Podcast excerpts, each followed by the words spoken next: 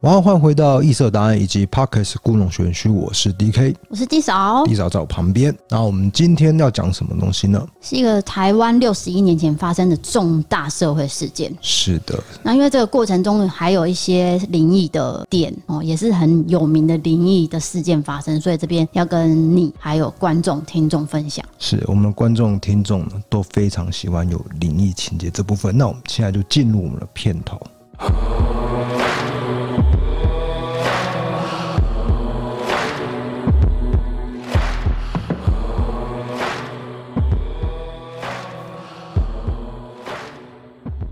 好，那这个事件是发生经过是怎样子呢？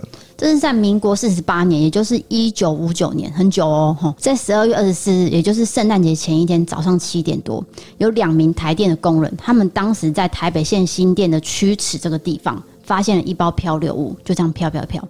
可是因为那里时常有很多杂物在飘，例如木头啊，或是动物尸体等等，所以他们一开始呢是不以为意。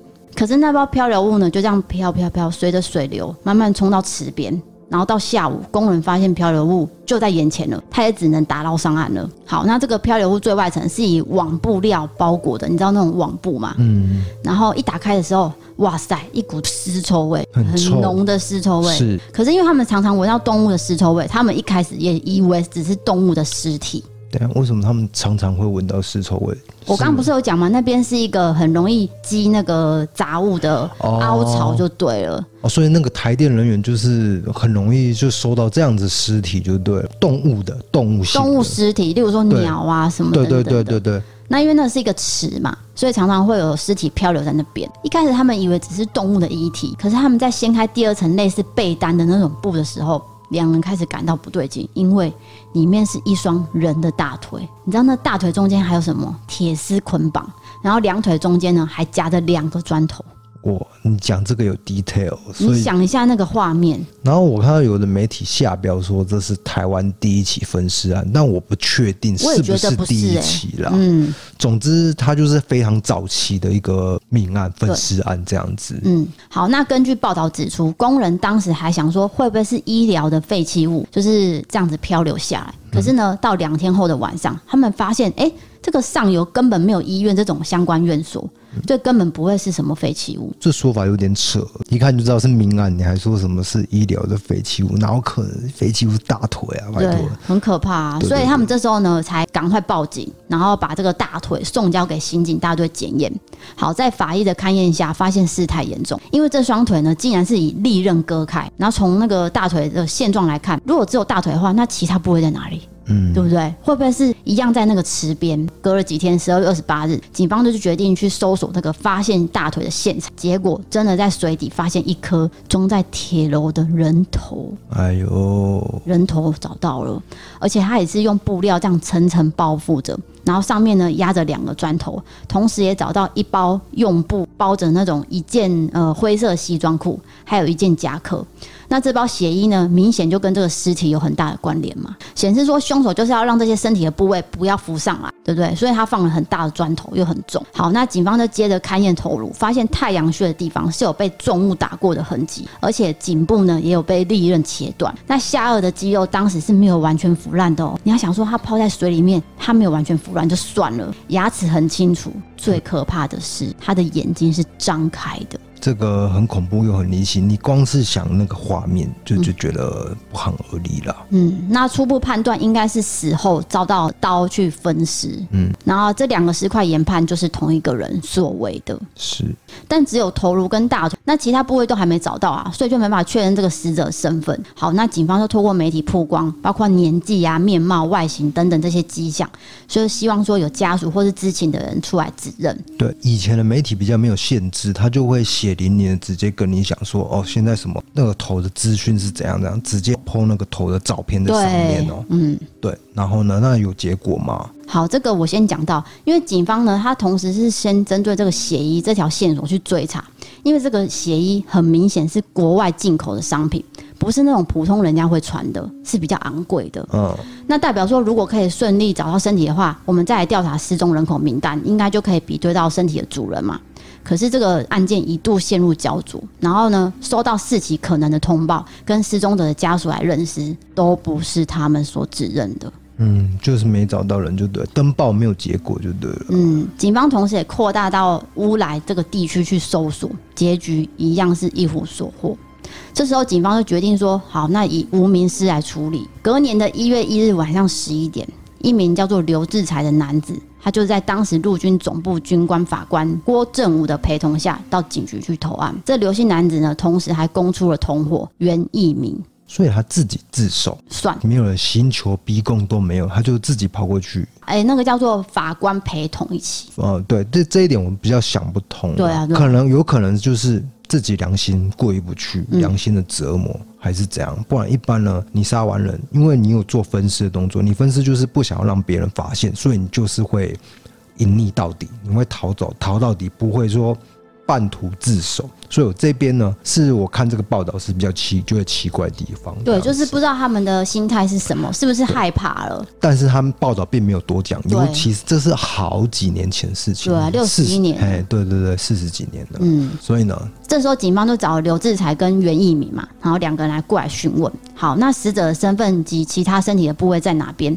据这两个人是说，死者是叫做一名孙伯英的男子，然后当时是三十多岁，是一名退役人员，然后住在台。台北市，结果调查后呢，才知道说，哎、这三个人是多年的军中同袍，哎，那这个孙伯英退伍之后就到税捐处去上班，身上有不少资产。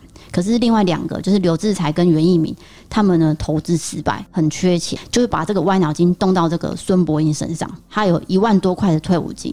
你要想，六十一年前的一万多块是很大笔金额的。你知道相当于现在的台币多少钱吗？呃，五百万。如果我没搞错的话，好像是一百万。一百万。如果资讯没错的话，嗯，嗯对，所以他们就把这个歪脑筋动在他身上了。我看那时候大概月俸只有七百块，嗯，所以你看一万块是多大的钱，就是很大了。对，好，那两个人就开始计划说，哎、欸，我们要怎么骗到这个孙伯英的钱？一开始呢，就先以开酱油厂为理由，然后找了孙伯英说，哎、欸，我们一起合租一间房子，然后骗他说我们要传授这个酱油的秘诀，嗯，先让这个孙伯英住进这间房子。好，三个人在里面住了一阵子哦，这就是孙伯英步入死亡的第一步。那刘志才就说，哦、呃，他去药房买了很多安眠药，再把这个安眠药拆解之后，将这药粉用纸包着，然后骗孙伯英说，哎、欸，这个是军医开的处方，这很特别哦，因为哈、哦，你有说梦话的困扰，这个可以解决你的困扰，可以治疗你的问题啊。骗他吃下去啊？对。那孙伯英想说，哦，我们是要一起合伙的嘛，他当然是相信他，就吃了。好，在民国四十八年十二月十五日晚上，孙伯英就吃下这安眠药，然后开始头晕目眩。过程之中呢，还说：“哎、欸，我要去看医生，我不是很舒服。”这时候刘志才就假装好心说：“好，我扶你上车，我们去看医生。”可是他很怕他清醒，东窗事发，所以这时候孙伯英睡着了，他就木棒用力的往孙伯英头部这样狠狠打下去。哎呦！然后过程中呢，孙伯英有打醒，他出现了求救声，可是刘志才很慌张，所以就掐住了他的颈部。这时候袁义明呢，还把孙伯英的衣服剪破，然后再用身体呢用铁丝捆绑，然后用刀子肢解身体，方便他们两个气死。对。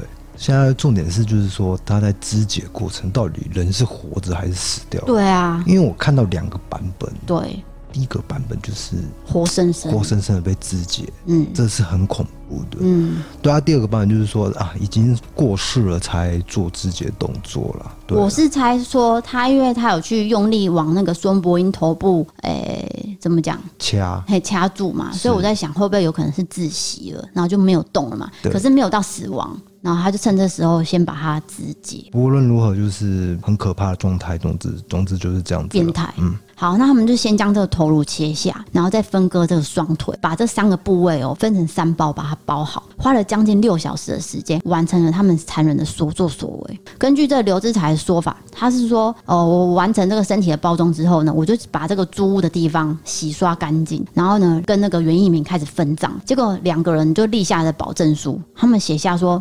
此事你我行动一致，意志一致，绝不采取单独行动。嗯，就是两个人用契约绑在一起。对，你不说出去，我也不说出去，这两个都是我们一起做的，类似这样子的一个契约行为，对，蛮可怕的。互相约定好，是对。好，他们完成分尸后呢，两个人就从孙伯英的家中拿出了九千元的台银有奖储蓄券，然后还有七千元的台银定期存款单，总共是一万六千块。嗯，那算一算就是你讲的嘛，一百多万，应该是一台。比一百论。如果数字有对的话，应该是了。嗯，对。然后呢？但是针对刘志才的说法，袁一鸣这时候有讲哦，他有重讲一次。他说，其实在杀人前，他已经决定要放弃了。他十三日呢，还因为这样子跟刘志才吵架。那十四日晚上呢，袁一鸣就先去他朋友家，然后当天晚上也住在朋友家。那十五日呢，在朋友家吃饭。如果这个袁一鸣说法是属实的话，就不可能参加这个孙伯英的谋杀，等于说他只有协助弃尸而已。那就是看法官到底有没有采纳他的说法了。没错。好，那这边就补充说明，就是公务员当时一个月的薪资是一百块嘛？这个你刚刚讲过吗？啊，我刚刚讲是七百，搞不太清楚。反正那个资料年代久远，都是、啊、有的说法是那样，有的。说法是这样，对对对。那如果要证实两个人哪一方是说实话，就是请他们说出剩下的尸体在哪边嘛。那两个人一开始投案呢，是说啊，我身体丢在那个新店到社子的淡水河中间。警方呢，这时候呢就准备好去打捞的时候，哎、欸，这个大队长突然觉得说很可疑。应该不是这边，然后就说先暂时停止行动。果然，两个人就说啊，其实不是这边啊，我是埋在新店后山上。到底是怎样啊？就是两个人就先说谎嘛，可能被大队长发现他们表情不对。我跟你讲，还有一个可能性，因为以前不是刑求年代嘛，嗯，就是其实大队长他们已经先找到尸体了。哦，所以呢，你再去后续做那个把罪灌到他们身上。因为我跟你讲，以前的那个年代，我不太相信那个警察科学办案的时代了。不过呢，这个也只是我单纯的这个推测。对，我们就先照警方的说法来去推测好了。嗯，好，那刘志才是说，他本来是要把尸体丢在这个台电的沉沙地，可是刚好有人路过，他就停下来了。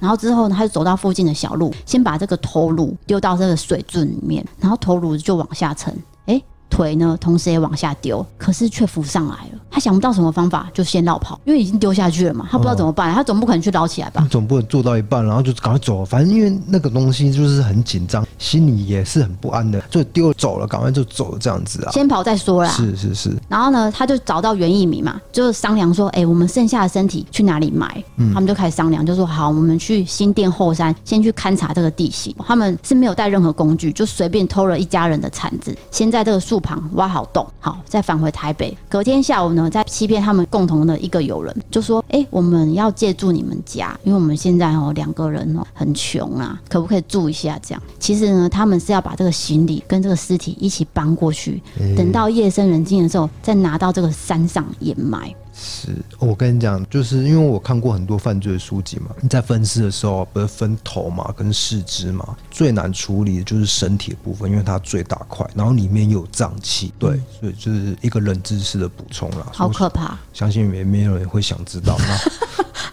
对，然后呢？好，那因为那附近都是简陋的平房，所以当时那个朋友并没有觉得怎么样，就是让他们来住。可是之后那朋友知道说自己是被利用，他表示说：“哎，他当时他自己哦也是中校退伍，想要在这个山上度过晚年。可是最近那个饲养的动物被偷，然后又碰上朋友借住，原来只是想要埋身体。他真的觉得自己衰爆了。嗯，对，因为他想说，我只是帮人家，怎么会变成这样？然后还跟刘志才跟袁一鸣说：哦，就是你们没关系，你们就住啦。哈，你们两个最近生意失败嘛。”躲在没关系，就先住在这边。谁想得到他们竟然是要买身体？对，后心吼雷金，对不对？啊、嗯，不料结局是如此。最后呢，也是在屋后的地下寻获到这个身体。嗯，那尽管呢是用布包裹着，可是这尸臭味已经非常浓厚了。挖下去的那一刻，哇塞！好，那这个案件就进入到法院审理。刘志才这时候呢翻供，他否认自己是预谋杀人哦。他说：“我讲的都是因为我疲惫，我很累，我侦讯的时候太累，随便讲讲的，所以我才承认是预谋。事实上呢，当时是他们在房子里面，他在烧开水，孙伯英踢他一脚，两个人就吵架。那孙伯英就继续踢，所以他才失手拿石头打死孙伯英的。我跟你讲，这刘志才的说法两个实在差太多，一个是失手，然后一个是预谋。对。预谋的话会被判很重哦，那有可能直接死刑。嗯，那到底最后法官是采取哪一个呢？可是法院认定什么，你知道吗？对，因为两个人是从租骗钱，这整个过程，甚至是弃尸的地点，都不是突然发生的，啊，很明显是一件缜密的计划，绝对是预谋方案。如果我是法官，我大概也会往这个方向去推测吧。对啊，因为你租房子，哎，嗯，对不对？你明明住好好的，为什么要突然间租房子，然后叫人家一起住在里面？嗯，而且你们财务缺口是一个事实，对。然后那个死者他的确是有一些钱财，也是一个事实，嗯，对不对？你把他骗去，然后用安眠药，这个比较像是一开始你会说比较符合啦。对对。那一开始判决这个刘志才是死刑。袁义民是有期徒刑五年，可是这两个人都不服，所以又上诉嘛。好，那经过高等法院审结改判，刘志才是因为抢劫、故意杀人是死刑定谳，那袁义民是共同预备杀人，有期徒刑一年，可是又加上他遗弃这个尸体，所以共处五年有期徒刑。哎，两个人还是不服哦，最终来到民国五十年，最高法院终结宣判，撤销对袁义民共同预备杀人的罪名，但是对那个刘志才的罪是没有更改的。那袁义民就更改为三年的有期徒刑。好，那案发之后，孙伯英的大体就由他的朋友送到殡仪馆去火化，但被切开的头颅呢，连他朋友都觉得很可怕，他都不敢领回去。所以那那最后那个头颅是。那个头颅是泡在那个福马林里面嘛，然后就放在这个鉴识中心。当时呢，知名的法医杨日松是保管他的。哦。一保管之后就是数十年了。好，这些年来呢，这颗头颅就泡在福马林里面，竟然还长出头发跟胡须。这很诡异。对，就是、就灵异的地方就在这边。然后法医杨日松呢，偶尔还会拿出来整理，甚至有时候会跟这个头颅说话。找到这个破案的灵感，甚至会说：“嗯，这个培养液会使人永生。”嗯，他跟头颅讲话，哎，好，那随着这个法医室搬迁整修，还有杨日松的过世，这孙伯英的头颅就在二零一一年被移到法务部的法医研究所解剖室。但是早期的这些容器都不是太高级，不是太好用啊，所以这个头颅已经渐渐腐化了。那相关单位就决定请说，呃，灵鹫山佛教基金会去举办超度法会，将这颗头颅以及其他四千多具的刑案遗体脏器一同火化。那最后也把这个骨灰。树葬在福德坑里面。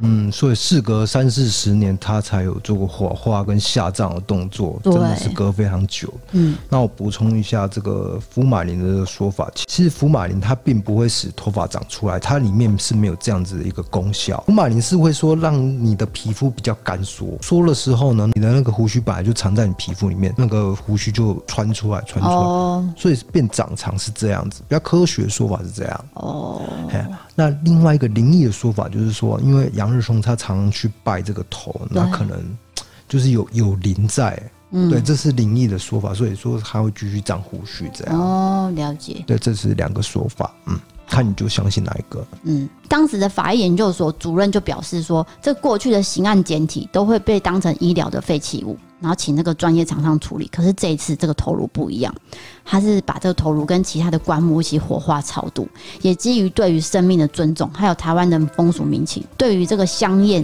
超过两年都没有被领回的检体，会结合企业跟宗教团体，透过法会，然后让亡者安宁。那这颗头颅火化之前呢，有几位敏感体质的法医，其实在检验的时候，突然都会不断的头痛。然后看医生吃药都不会好，一直到整个头颅哦火化之后才好。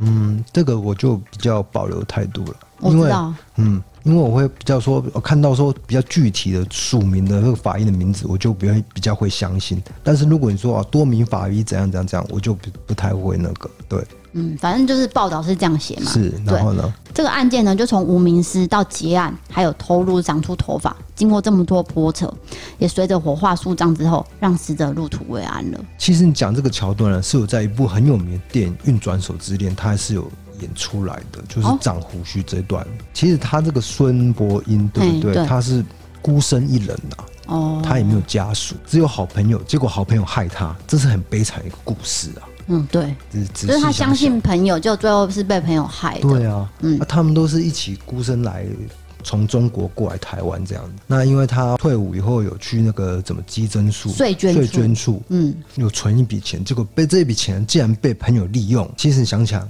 也是蛮气愤的一个事情，会很生气。嗯，是。那我们今天这个案子就讲到这边了。嗯，接下来就进入我们的威力开港的时间。没错，是的。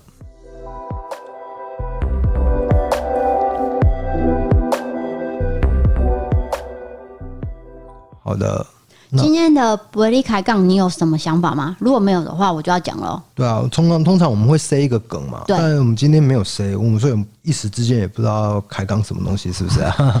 我有啊，啊，那我要跟大家分享，因为我们这几天播出了阿三师两集嘛，是收到很多人很多人的回馈。嗯，好，然后来就是算是称赞我们，也算是鼓励我们。是对，真的很谢谢大家。然后大家也说敲完第三集这样，可是真的这一集好难剪，所以呢，请大家体谅，我们花了很多时间在剪接。嗯，我已经剪完了啦，等、嗯、等你上字幕啊。嗯，OK。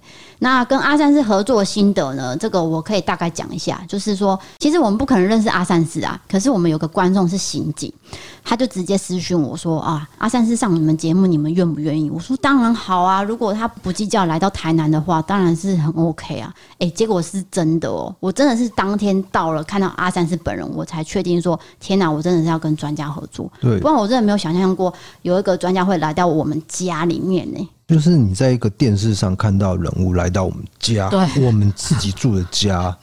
就是我们的工作室，我们家跟工作室合在一起的，所以就是非常特别一个经验这样子。嗯，那大家就说阿善师本人怎么样啊？我跟你讲，就是我们看到这样很正面，然后很谦虚有礼的一个长辈，也没什么架子。反正就是跟阿善师合作这一次，我们觉得很开心，然后也很谢谢他，就是特地来到台南，是来给我们受访。那以后有机会，当然就是希望可以再请到他来为我们讲解案件。对，我觉得他讲的非常的好，然后也很精彩。鉴识这一块我们完全不专业，然后他讲的就是我们想不到的内容嘛。而且他讲的不是什么瞎掰的，是他亲身经历的哦，是对，就是他完全参与这个案件。嗯，对，当然就是不一样。然后因为我们毕竟是去查找一些资料，然后整理给大家看嘛。嗯，那他是不一样的，他是提着那种鉴识包包啊，然后去现场采指纹。对。嗯当然是差很多了，对，而且还做到建设中心的主任，已经是非常高阶了。对，那整个过程呢，其实就是一段缘分呐，嗯，有就是缘分。那有人敲碗说，可不可以请？高大成、高大成法医啦，高人和警官啦，那就看有没有其他缘分帮我们牵线喽。对，因为我们不可能找到他们。是啊，是啊。对对对，所以这次就是很谢谢阿善师特地来到我们节目，然后也谢谢这个陈大哥，就是这个刑警帮我们介绍。他会帮我们介绍，也是因为他女儿很爱看我们的频道，所以我也要谢谢他女儿。对，对，他女儿也是帮我们推荐的，然后他就说他们身边朋友都有看这样。那阿三是这个话题讲完，我要讲说，我们上次不是有一集讲到遇到明星吗？对。那有个网友就回复了我，他们遇到明星的一个经验，有点有趣。哦，那就请念吧。他可以念他念出他的名字吗？还是什么的？他没有署名诶、欸。哦，没关系，那就是直接念他的经验。他遇到谁呢？他说有一次过年的时候，他们在桃园，全家人在那个桃园的落雨松遇到一个很像娃娃的人，可是他不是很确定，他就转头想要问人。金曲歌后娃娃嘛？对。哦，魏如萱，魏如萱对吧？然后他就转过头想要问人，就旁边刚好是他爸嘛，他就问他爸说：“哎，那个人是娃娃吗？”然后他爸说：“不是啊。”然后他说：“你知道娃娃是谁吗？”然后他爸说：“金志娟啊，我知道啊，金志娟啊。”然后那个女生就说：“金志娟是谁？”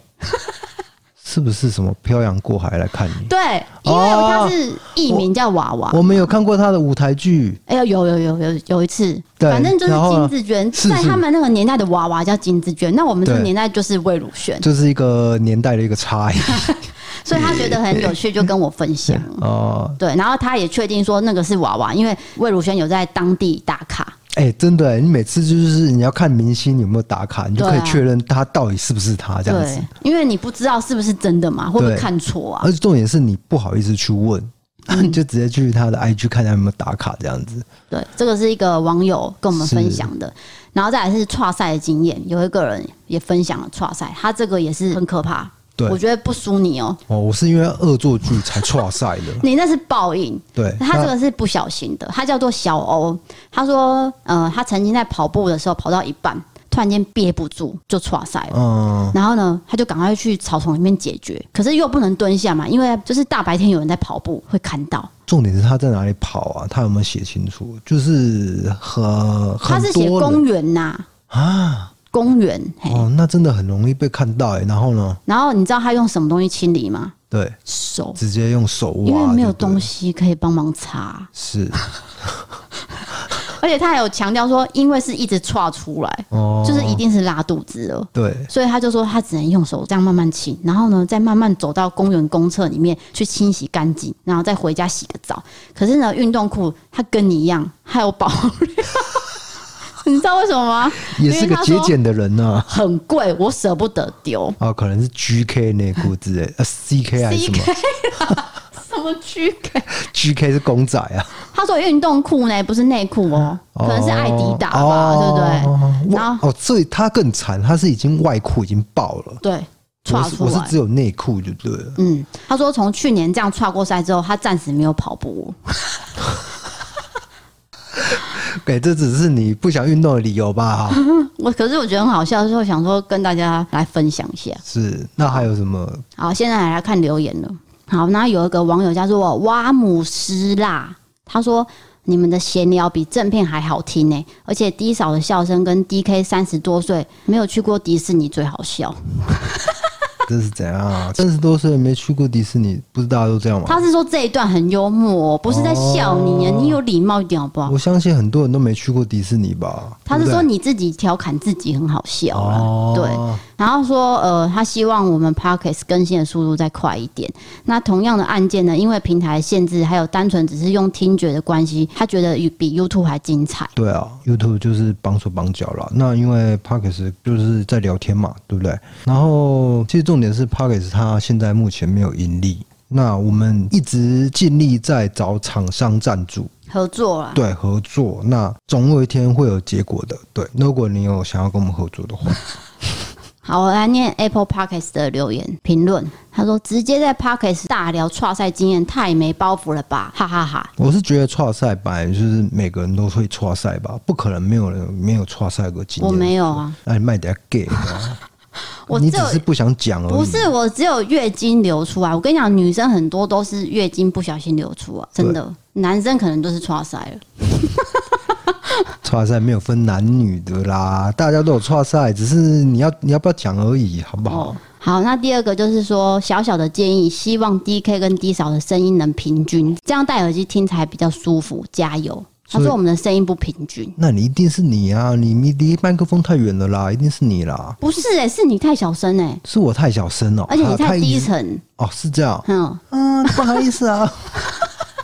没有，我一直想说是不是我的 key 比较高，所以让人家觉得说你很没有精神。哦，我不晓得，可能是我啦，真的很拍谁？那可能是我啦，不好意思啊。好，那再来就是他也是说他有小贝贝，然后他怎么破我都爱，但是呢被我妈丢了三次哦。即使我出社会十年了，我还是很爱小贝贝，但是我有在洗的。所以他是捡回来三次，是不是？他的意思是这样。哦。对，恭喜你找回来啊！我能够理解，就是你被丢的那种心情啊。然后最后一个是说，其实平常是用 Google Podcast 听，但是那边不能留言，所以他就特地来这边留言。然后他说，D K D 嫂真的是近期听了数一数二的出快节目，文本整理长短适中。然后 D K 平缓偏冷的语调搭配低少很有活力、真性情的吐槽补充，两个人的拌嘴总能适切的和缓。刚刚听灵异故事或犯罪过程低落害怕的情绪搭配很棒。哎、欸，你这个评论是我见过就是 就写最好的哦，我真的是哦甘拜下风，而且那个文笔很好。他写了一个字我还不会念，我很抱歉。对，这样我他车啊！对对对，这个应该是念书人。然后他就说：“哦，看到你们邀请阿善师，真的差点没有尖叫，太棒的阵容了。只是看完第一集，觉得说话节奏搭配起来有点生疏。不过这也是没办法的事，因为你们第一次合作，这样已经很棒。谢谢你们的用心，继续支持你们。”哦，我要说，其实我搭不太上话，就是因为阿善师的节奏跟我节奏不太一样。嗯，他是电视台的节奏了。对啊，后来当然就是我直接给他主讲，我让让他主讲，然后我尽量不要插这样子。嗯。因为他可以完整的讲述，我们就尽量让他讲啊。毕竟我们没有参与过过程嘛。对对对，所以那一集可能会有一点点，嗯，怎么讲？节奏上可能让大家觉得怪怪的，这也是没有办法的事情。对啊，就跟大家说，我已经努力了，真的是尽我最大的力量去挽救这个场面。对对对对 对对对。好，那今天的闲聊部分我们就聊到这边了。伯利开杠啊！啊，伯利开杠诶，吸干了的告家啊，告家为记啊。拜托一下哈，去那个 Apple Podcast 搞完留言节，今巴留言数来到了多少呢？九百多吗？差不多吧。留言数让我们破个千比较好看哈。那去 Apple Podcast 留一下，留一下，拜托。嗯，然后再来就是针对单集的内容，你可以去 First Story 留言。嗯，单集啊，如果说你觉得自己特别好笑，或者哪一个桥段你觉得你有新的，你就去 First Story 评分跟留言都可以。好的，那谢谢这次观众的收听，我们就讲到这边喽。我是 DK，是 D 嫂，我们下次见，拜拜。拜拜。show them we don't play. It depends how you celebrate, kinda say complain with your ways. How you slipping while you still on center stage. Hey, wait, let it slip away, left the